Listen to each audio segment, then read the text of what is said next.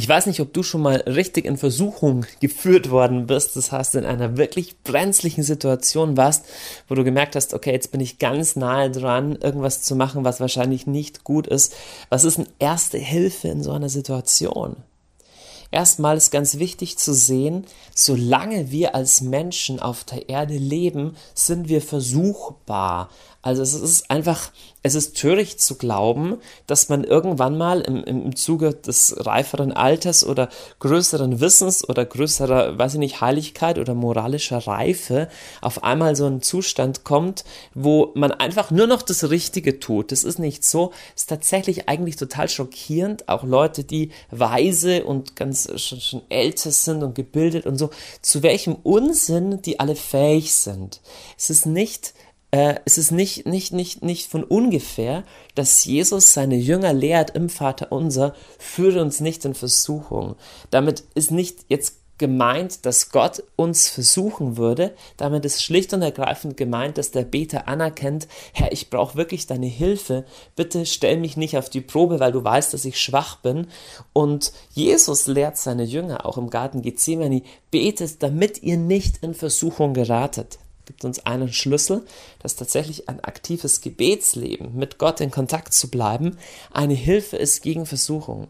Aber jetzt mal konkret, was ist erste Hilfe in einer Situation, wo du merkst, du bist ähm, jetzt aktiv wirklich gerade in Versuchung? Die spannende Frage, die du dir stellen musst in dem Moment, ist wirklich, wo habe ich eine offene, wo habe ich eine Tür aufgemacht? Erstmal, wenn es noch akuter ist, wenn du, wenn du unmittelbar davor bist, irgendeinen Unsinn zu machen, dann ermutige ich dich einfach nur, lauf davon. Okay? Fang erstmal gar nicht an, rum zu rationalisieren, sondern lauf davon. Es gibt verschiedene, ähm, verschiedene Bibelstellen, die in diese Richtung gehen. Flieh vor dem Bösen, lauf davon, bau, bau ein Break ein, wo du sagst, hey, diese Situation ist so heiß, denn du musst wissen, ähm, kein Mensch praktisch. Ja, steht morgens in der Früh auf und sagt, heute bin ich mal ein echt schlechter Mensch.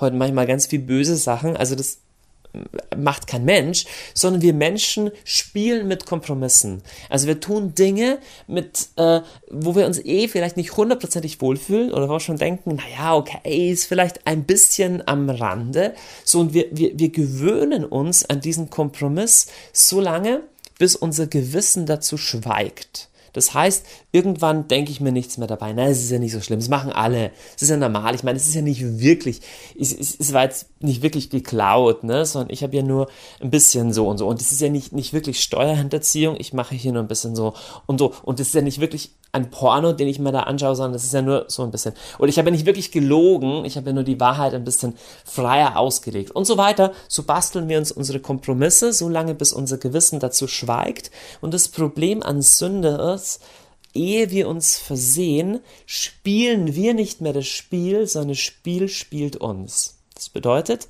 ehe wir uns versehen, verlieren wir die Kontrolle über das Ding und wir enden irgendwo, wo wir nicht enden wollten. Und es muss gar nicht sein, dass, keine Ahnung, dass du eine ganz schreckliche Sache machst, jemand umbringst oder irgendwie sowas.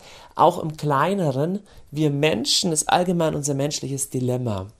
Wir landen so schnell, so schnell in Dingen, wo wir eigentlich nicht hin wollten. Deswegen ist es so nüchtern und so klar, wie das Wort Gottes uns ständig lehrt zu beten. Herr, wie Psalm 119.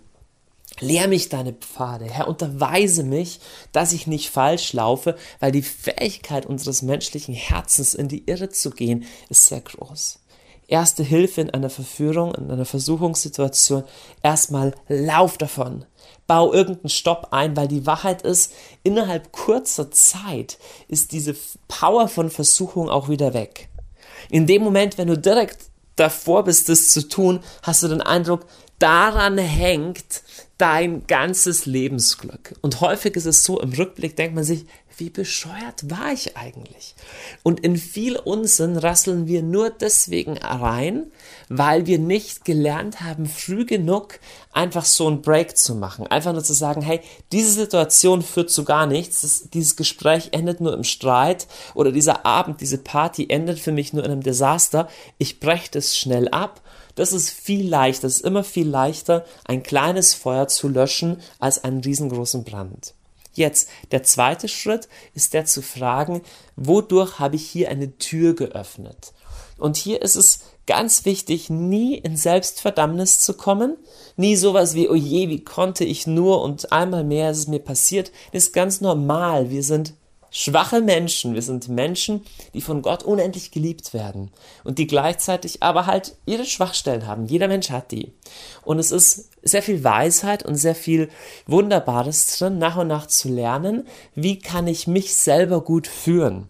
Also, was sind meine Engstellen? Zum Beispiel, wenn ich merke, hey, immer wenn ich einsam bin, immer wenn ich alleine bin, wenn nichts los ist, dann neige ich dazu, das und das zu tun. Ja? Oder wenn ich überfordert bin, wenn ich gestresst bin, dann reagiere ich meistens so und so. Das heißt, ich lerne nach und nach nicht einfach die Sünde zu bekämpfen, das geht gar nicht. Du kannst nicht sagen, jetzt aktiv, ich höre jetzt auf, jemals wieder zu sündigen, da machst du dir nur Druck und das ist völlig bescheuert der effektivste Sieg gegen die Sünde ist, dass du dich mehr und mehr von Gott lieben lässt, dass du in deine Beziehung zu Gott investierst und dass du dir selber auf die Schliche kommst, welche Situationen es zu vermeiden gilt, wo du merkst, hey, durch diese Situationen tue ich mir selber nichts Gutes, im Nachhinein habe ich da gar kein gutes Gefühl dabei und du Weisheit bekommst, einfach der Versuchung, weniger Tür und Tor zu öffnen.